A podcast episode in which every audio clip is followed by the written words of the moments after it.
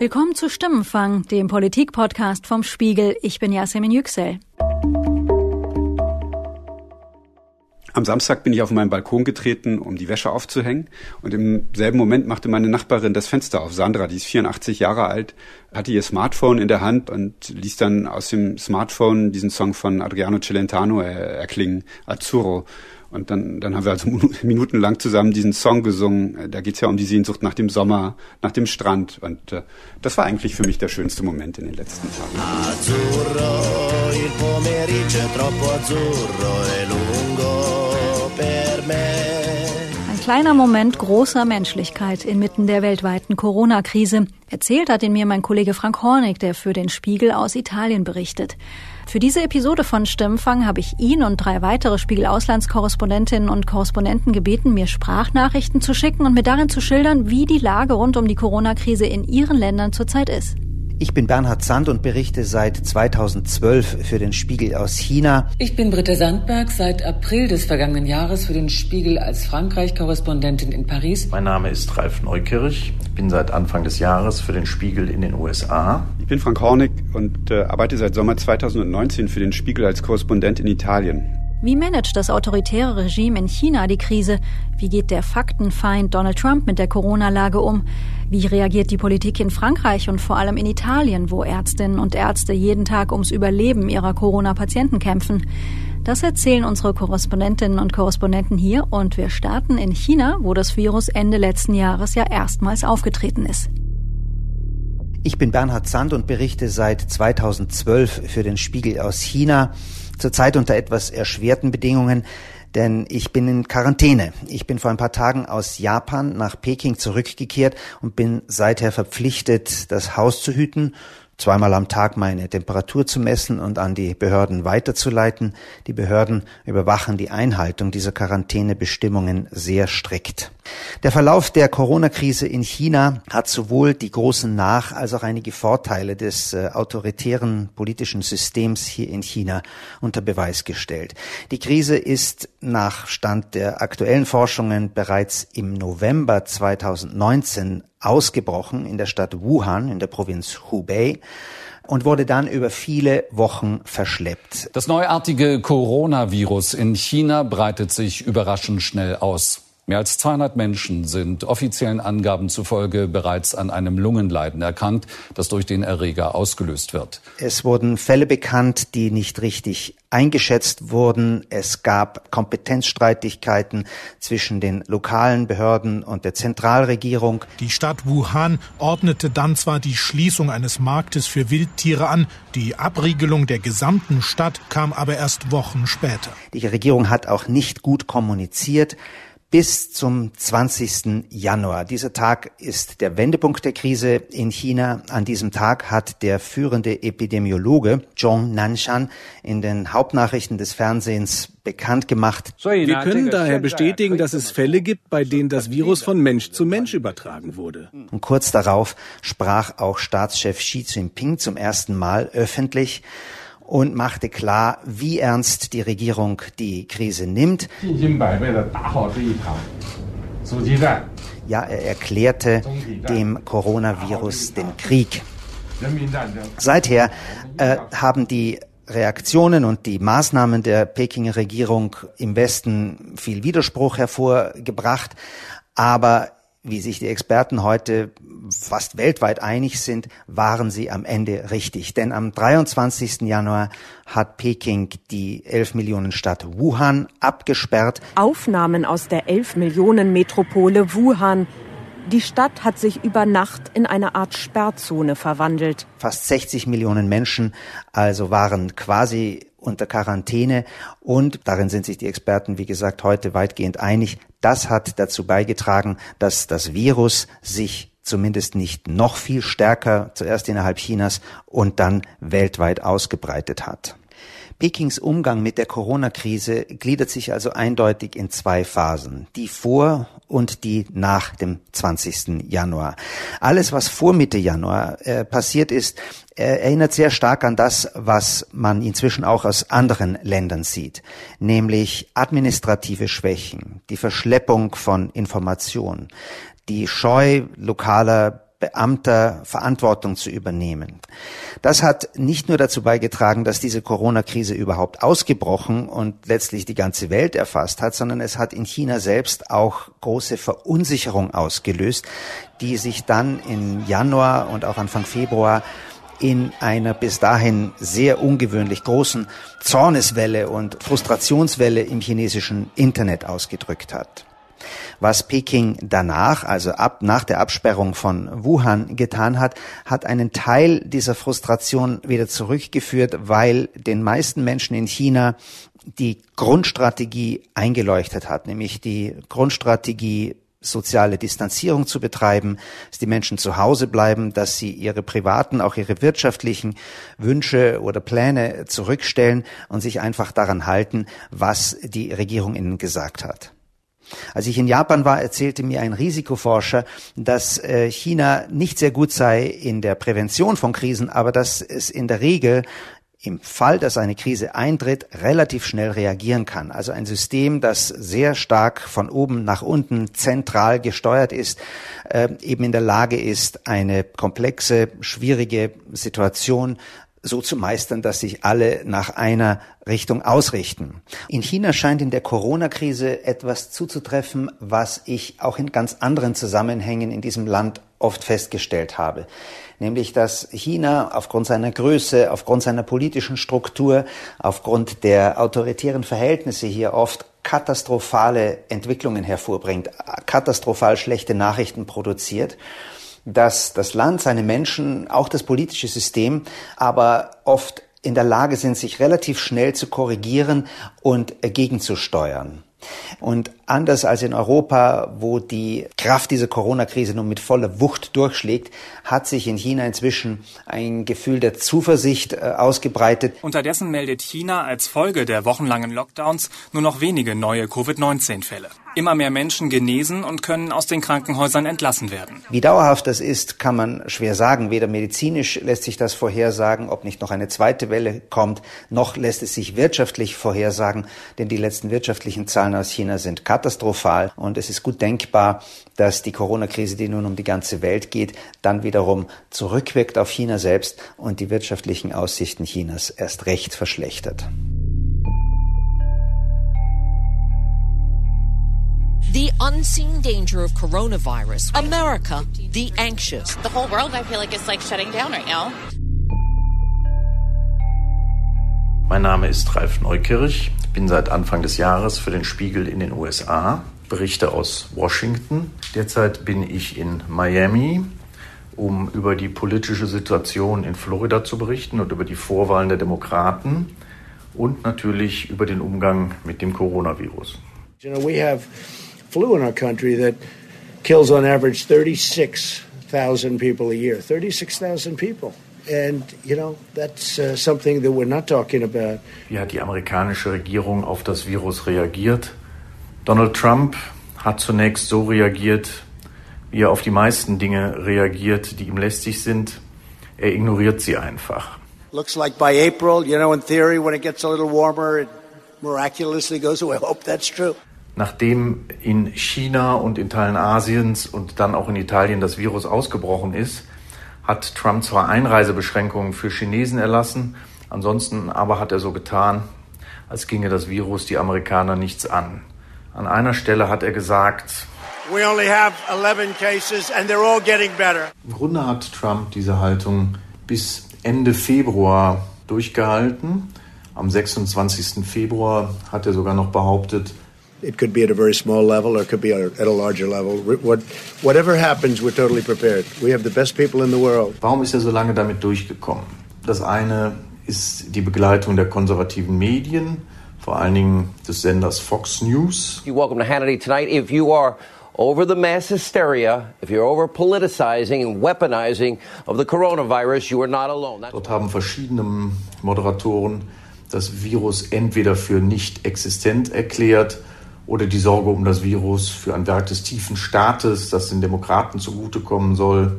Eine Moderatorin hat sogar gesagt, Hate is boiling over, many in the liberal media using, and I mean using, coronavirus in an attempt to demonize and destroy the president. This is impeachment all over again. Der zweite Grund, warum Trump damit durchgekommen ist, ist die Tatsache, dass es in den USA einfach keine Tests gab. Es waren tatsächlich relativ wenig Menschen, die positiv auf Corona getestet worden sind, was einfach daran liegt, dass relativ wenig Menschen überhaupt getestet worden sind. Warum hat sich die Haltung Trumps am Ende geändert?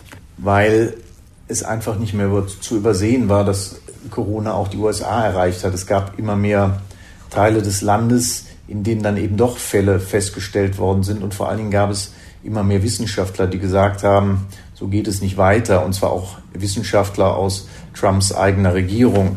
The system does not, is not really geared to what we need right now, what you are asking for. That is a failing. Yes. It, it is a failing. I mean, let's admit it. Denn das muss man sagen, so stümperhaft Trump selber reagiert hat.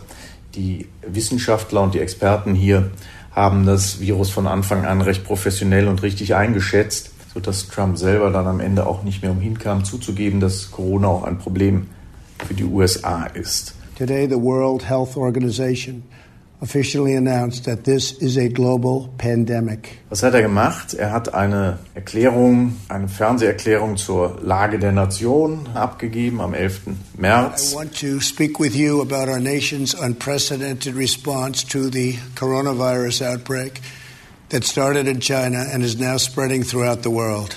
Äh, der Kern seiner Botschaft war, This is the most aggressive and comprehensive effort to confront a foreign virus in modern history. Schuld sind natürlich die Ausländer, dass das überhaupt in unser Land gekommen ist.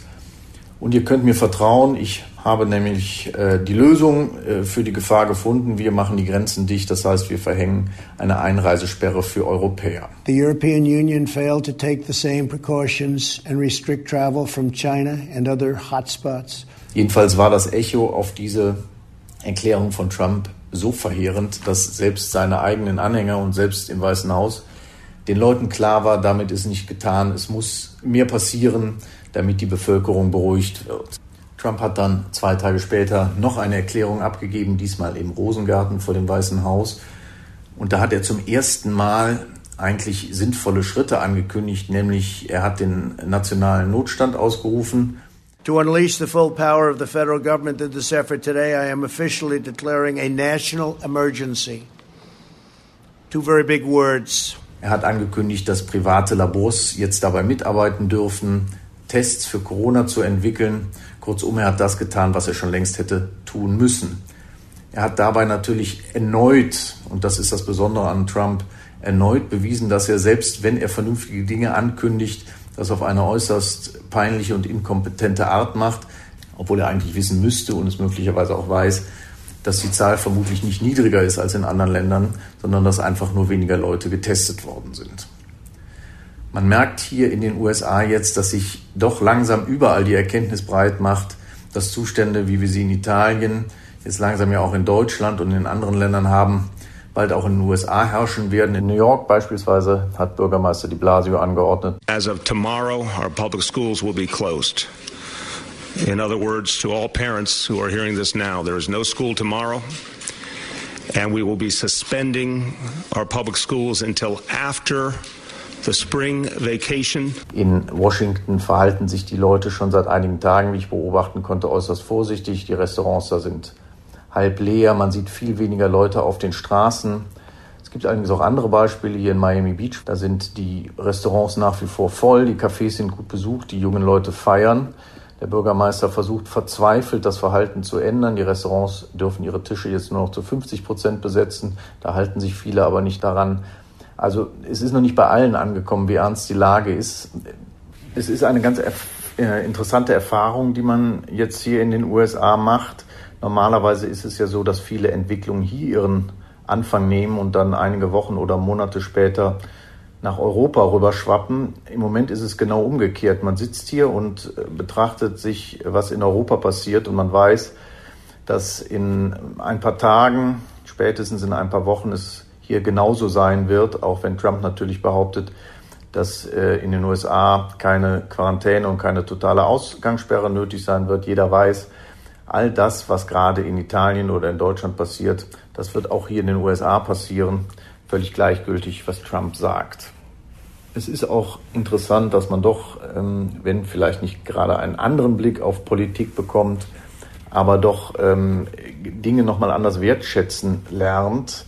Wer wie ich erst seit einigen Monaten in den USA ist und sich an Trump und seine Ausfälle noch nicht gewöhnt hat, der sehnt sich nach gewissen Dingen zurück, die er aus der Heimat kennt. Ich habe heute Abend die Tagesschau geguckt, da haben die Bundeskanzlerin und der Bundespräsident geredet.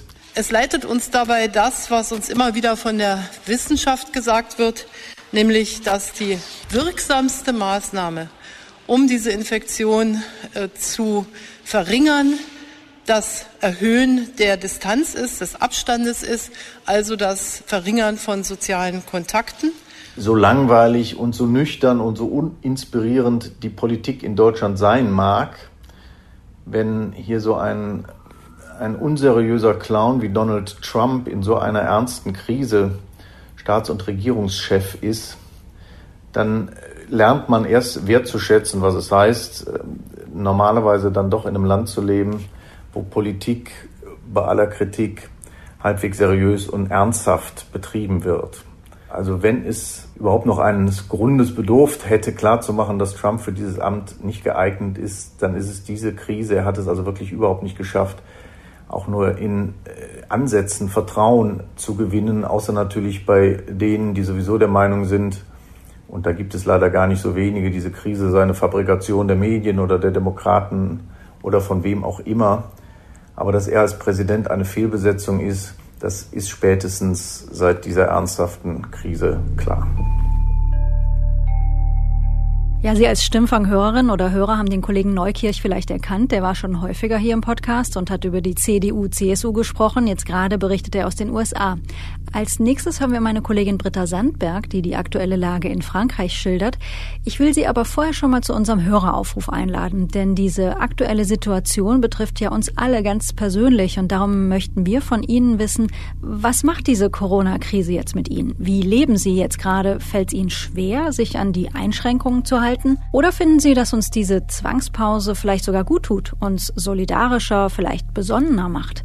All das interessiert uns und wie immer freuen wir uns, wenn Sie uns dazu eine Sprachnachricht schicken. Gern per WhatsApp an die 040 380 80400 oder per Mail an stimmenfang.spiegel.de. Und hier geht's jetzt weiter mit meiner Kollegin aus Frankreich und danach hören wir vom Kollegen aus Italien. Ich bin Britta Sandberg, seit April des vergangenen Jahres für den Spiegel als Frankreich-Korrespondentin in Paris wo ich zurzeit wie alle Journalisten unter erschwerten Bedingungen im Homeoffice arbeite, denn hier kann zurzeit niemand mehr ähm, so richtig raus, es sei denn, äh, man erfüllt bestimmte Auflagen. Die französische Regierung fährt jetzt nach ersten Ermahnungen, wenn möglich zu Hause zu bleiben, einen sehr strengen, sehr harten Kurs. Am Montagabend dieser Woche hat Präsident Emmanuel Macron ja um 20 Uhr in einer Rede an die Nation eine nationale Ausgangssperre verkündet. Jamais la France n'avait dû prendre de telles décisions, évidemment exceptionnelles, évidemment temporaires, en temps de paix. Es war eine sehr feierliche, staatstragende, ernsthafte Rede an die Nation. Ein sehr besorgter Präsident, der das Pathos, aber auch dramatische Worte nicht gescheut hat. Nous sommes en guerre. En guerre sanitaire, certes. Wir sind im Krieg, das hat Macron mindestens sechsmal in diesen 20 Minuten gesagt. Nie hätte Frankreich in Friedenszeiten solche Maßnahmen ergreifen müssen. Seit Dienstagmittag gilt nun diese Ausgangssperre. Alle Franzosen müssen zu Hause bleiben. Wer rausgehen will, muss zuvor ein Online-Formular des Innenministeriums ausdrucken und einen der vier Gründe nennen, die einen berechtigen, kurz das Haus zu verlassen. Das sind entweder notwendige Lebensmitteleinkäufe, dringende Arztbesuche, eine Arbeit, ähm, die dies erfordert, oder aber die Betreuung älterer Menschen. Nos déplacements seront très fortement réduit. Die Regierung ist entschlossen, diese Regelung notfalls unter Anwendung von Geldstrafen bis zu 135 Euro bei Nichtbefolgen durchzusetzen. Und das kriegerische Vokabular Macrons war wohl durchaus bewusst gewählt, auch um den Franzosen die Ernsthaftigkeit der Lage klarzumachen. Noch am Wochenende waren ja viele Franzosen im ganzen Land bei schönstem Sonnenschein rausgegangen, hatten sich in Parks auf die Parkbänke gesetzt und eigentlich sich so verhalten, als ob es die Gefahr äh, des Coronavirus gar nicht gibt. Auch der Innenminister sprach am Dienstag von einem Krieg gegen den Virus, von einem Kampf, den es zu gewinnen gilt. Entsprechend ist das Aufgebot der Sicherheitskräfte. 100.000 Gendarmen und Polizisten werden nun eingesetzt, um diese Ausgangssperre zu gewährleisten. Das Militär fliegt Corona-Patienten in Krankenhäuser, in denen noch freie Intensivbetten zur Verfügung stehen, die woanders knapp werden. Der Wirtschaft wurden großzügige Hilfen in Aussicht gestellt und täglich stimmt sich die Regierung mit einem wissenschaftlichen Rat ab, dessen Empfehlungen sie befolgt. Ist diese Strategie der Situation nun angemessen? Sicher ist sie das, auch, der, auch wenn der Ton manchmal ein wenig martialisch daherkommt. Y sont-nous, individuellement et collectivement, à la hauteur du moment. Je sais, mes chers compatriotes, pouvoir compter sur vous. Vive la République! Vive la France. Die Kurve von Corona-Infizierten und auch von Todesfällen stieg in Frankreich in den vergangenen 48 Stunden rasant an. Kritik wird nun deshalb eher daran geübt, dass Emmanuel Macron nicht auch schon die erste Runde der Kommunalwahlen am 15. März abgesagt hat.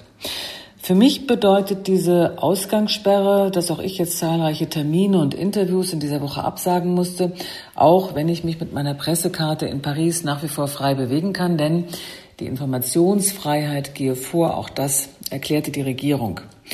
Noch weiß niemand, wie lange diese Ausgangssperre anhalten wird. 15 äh, Tage mindestens, so heißt es. Je nach Lage kann sie dann verlängert werden oder einzelne Maßnahmen könnten gelockert werden. Frankreich ist, das steht auf jeden Fall fest, jetzt im Krisenmodus. Und für diese Zeit hat der Präsident angekündigt, sich von nun an regelmäßig an die Franzosen zu wenden. Sicher will er diese Notsituation auch dafür nutzen, nach den Protesten gegen die geplante Rentenreform und den wochenlangen Streiks, die das Land hinter sich hatte, das Land und die Franzosen wieder hinter sich zu versammeln. Und so erklärte er, das war die große Überraschung, die politische Überraschung dieser Rede, seiner Rede an die Nation, die geplante Rentenreform werde nun erstmals zurückgestellt. Es gebe Wichtigeres in diesen Zeiten. De jour comme de nuit. Rien ne doit nous en divertir. C'est pourquoi j'ai décidé que toutes les réformes en cours seraient suspendues, à commencer par la réforme des retraites. Das wäre dann eine der entscheidenden politischen Konsequenzen dieser Krise. Was Tausende von Demonstranten und Streikenden nicht geschafft haben in den vergangenen Monaten, hat anscheinend der Coronavirus geschafft. Die Regierung nimmt vorerst Abstand von ihrem größten, von ihrem entscheidendsten Reformprojekt.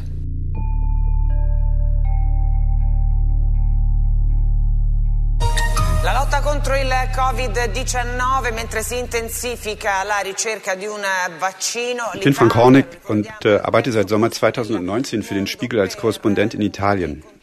Man sagt ja immer, Italien ist Deutschland äh, ein, zwei Wochen voraus. Ich sehe das auch so und deswegen lohnt es sich vielleicht mal die Entwicklung in Italien sich kurz anzuschauen und darüber zu sprechen. Am 23. Februar wurde ja hier schon die erste rote Zone eingerichtet in Norditalien. In Venetien ist die Stadt Vo zur Sperrzone erklärt worden. In der Lombardei dürfen Codogno und neun weitere Gemeinden nur noch mit Sondergenehmigungen betreten oder verlassen werden. 50.000 Menschen wurden abgesperrt, äh, sind in einer Gegend in der Nähe von Mailand. Kann mich noch erinnern, das war damals ein Riesenschock, eine, eine Wahnsinnsgeschichte. Heute kommt einem das natürlich klein vor im Vergleich zu dem, was überall stattfindet. Im März ging es dann Schlag auf Schlag weiter. Am 8. März hat äh, Ministerpräsident Giuseppe Conte äh, große Teile Norditaliens zum Sperrgebiet erklärt. 16 Millionen Menschen waren betroffen. Sono pienamente consapevole ich bin mir bewusst, wie ernst diese Maßnahmen für unser ganzes Land sind. Aber ich bin gezwungen, entschlossen zu handeln. Dies ist der Moment der Verantwortung. Schon am nächsten Tag, am 9. März, wurde dann ganz Italien zur roten Zone. Und nochmal zwei Tage später, am 11. März abends, äh, hat Conte dann faktisch eine, eine Ausgangssperre verkündet. Alle Geschäfte geschlossen, äh, bis auf Supermärkte, Apotheken, Tankstellen und dergleichen. Warum hat die Politik denn so scharf reagiert in Italien und schärfer, härter, schneller äh, als alle anderen in Europa? Die Antwort liegt natürlich in den infizierten Zahlen. Zuerst waren es nur wenige, aber dann stiegen sie hier doch sehr früh sehr rasant an, äh, weil man ein paar lokale Herde, lokale Brutstätten sozusagen in Norditalien nicht rechtzeitig erkannt hatte. Mit dem Coronavirus haben sich mittlerweile mehr als 3800 Menschen infiziert. 148 sind bislang gestorben. Inzwischen sind es ja weit, weit über 20.000 Infizierte. Und vor allem so unglaublich viele Tote. In der Lombardei stapeln sich die Särge vor den Krematorien. Äh, die Priester erzählen uns von zahllosen Tragödien. Von Todkranken, die alleine sterben müssen, weil niemand zu ihnen gelassen wird, von Angehörigen, die keine ordentliche Trauerfeier organisieren dürfen. Es gibt Notbestattungen im Halbstundentakt. Im Zweifelsfall ist noch der Zivilschutz dabei und kontrolliert, dass sich niemand umarmt. Trauerzüge sind ja komplett verboten. Es gab äh, vor ein paar Tagen äh, eine Geschichte, dass 48 Teilnehmer von so einem Trauerzug angezeigt wurden, weil sie gegen die Vorschriften verstoßen hatten. Wenn man mit Ärzten spricht, die über Leben oder Tod entscheiden, äh, dann ist es schon wahnsinnig bewegend. Mit Bürgermeistern, die den Notstand in ihrer Stadt irgendwie in den Griff bekommen müssen, irgendwie, während in ihrem eigenen Umfeld Menschen erkranken und sterben. Das zeigt alles, was für eine, eine große humanitäre Katastrophe sich da in der Lombardei gerade abspielt, in einer der, der reichsten Regionen Italiens und Europas. Fast 90 Prozent der Corona-Fälle sind ja im Norden gemeldet. Warum hat Ministerpräsident Conte dann am 9. März eigentlich das ganze Land abgeriegelt, wenn das Drama sich wirklich da oben abspielt? Äh, die Angst ist, dass aus dem Erdbeben ein Tsunami wird, der das ganze Land überrollt. In Süditalien ist das Gesundheitswesen viel, viel schlechter als im Norden. Apulien, Kalabrien, Sizilien. Äh, solche Regionen haben jeweils ungefähr 100 bis 200 Plätze in der Intensivmedizin. Und zwar in der gesamten Region. Es ist überhaupt nicht auszudenken, was passieren würde, wenn Corona auch diese bislang kaum betroffenen Regionen befallen würde. Was macht das alles mit der italienischen Politik? Es gab mehrere Wellen, würde ich sagen. Äh, am Anfang, als die ersten strengen Maßnahmen verhängt wurden, hielten manche in der Opposition das noch für übertrieben. Populisten wie Matteo Salvini forderten alles, wirklich alles offen zu halten im Land.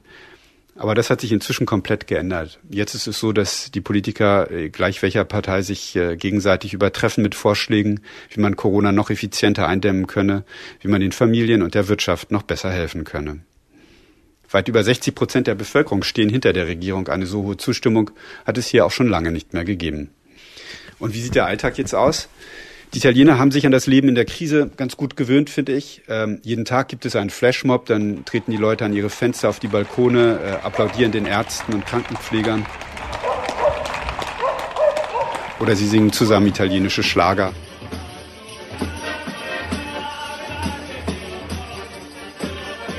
Als ich mal in der Stadt unterwegs war, sah ich, sah ich einen Bürger, der eine große italienische Flagge schwenkte und dazu die Nationalhymne sang. Wie ist die Lage bei mir? Mein Freund und meine Familie leben in Deutschland. Normalerweise sind wir gependelt, aber das geht jetzt nicht mehr. Wir werden uns wochenlang nicht sehen. Hier in Rom habe ich zum letzten Mal vor über einer Woche Freunde getroffen. Das gesamte soziale Leben findet, äh, findet digital statt. Das ist jetzt einfach so. Äh, morgen zum Beispiel hat eine Freundin Geburtstag und wir sind gerade dabei, eine, eine Art Videotanzparty zu organisieren. Mal sehen, was das wird. Äh, vermutlich so, so eine Art Höhepunkt in dieser Woche. Das war Stimmenfang heute mit einer Episode über die globale politische Krise, die das Coronavirus gerade auslöst.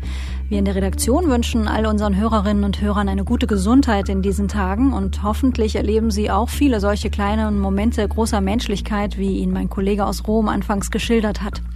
Zum Schluss nochmal die Erinnerung, machen Sie gern mit bei unserem Höreraufruf. Uns interessiert, was das Coronavirus mit Ihrem Leben macht. Wie organisieren Sie jetzt Ihren Alltag? Sorgen Sie sich um Ihre Familie? Sind Sie existenziell bedroht, weil Sie Ihr Geschäft vorübergehend schließen mussten? Fällt es Ihnen schwer, sich an die Einschränkung zu halten? All das interessiert uns und wie immer freuen wir uns, wenn Sie uns dazu eine Sprachnachricht schicken, gern per WhatsApp an die 040 380 80400 oder per Mail an stimmenfang.spiegel.de. Sie können uns selbstverständlich auch eine Mail schreiben oder auf unsere Stimmenfang Mailbox sprechen, auch unter 040 380 80400. Auf spiegel.de halten wir Sie über die Entwicklung zum Coronavirus ständig auf dem aktuellen Stand. Und wenn Sie Ihre Nachrichten lieber hören, aus unserem Podcast-Team informiert Sie meine Kollegin Sabine Schaper immer abends ab 18 Uhr im Spiegel Update über die aktuellsten Entwicklungen zur Corona-Lage. Und mein Kollege Lenne Kafka bespricht in seinem Podcast Unser Alltag mit Corona gerade täglich eine ganz praktische Frage rund um die Corona-Krise. Zum Beispiel, wie man die Kinderbetreuung trotz Homeoffice hinkriegt oder welche Rechte man als Urlauber jetzt hat, wenn die Reise wegen Corona ausfällt. All unsere Podcasts hören Sie auf spiegel.de, bei Spotify, Apple Podcasts und in den üblichen Podcast-Apps. Dort finden Sie nächsten Donnerstag dann auch wie gewohnt die neue Stimmenfang-Episode. Diese Woche wurde Stimmfang produziert von Matthias Kirsch, Sebastian Spalek und mir, Yasemin Yüksel. Und unterstützt wurden wir in der Redaktion von Sebastian Fischer, Johannes Kückens, Wiebke Rasmussen und Matthias Streitz. Unsere Musik kommt wie immer von Davide Russo.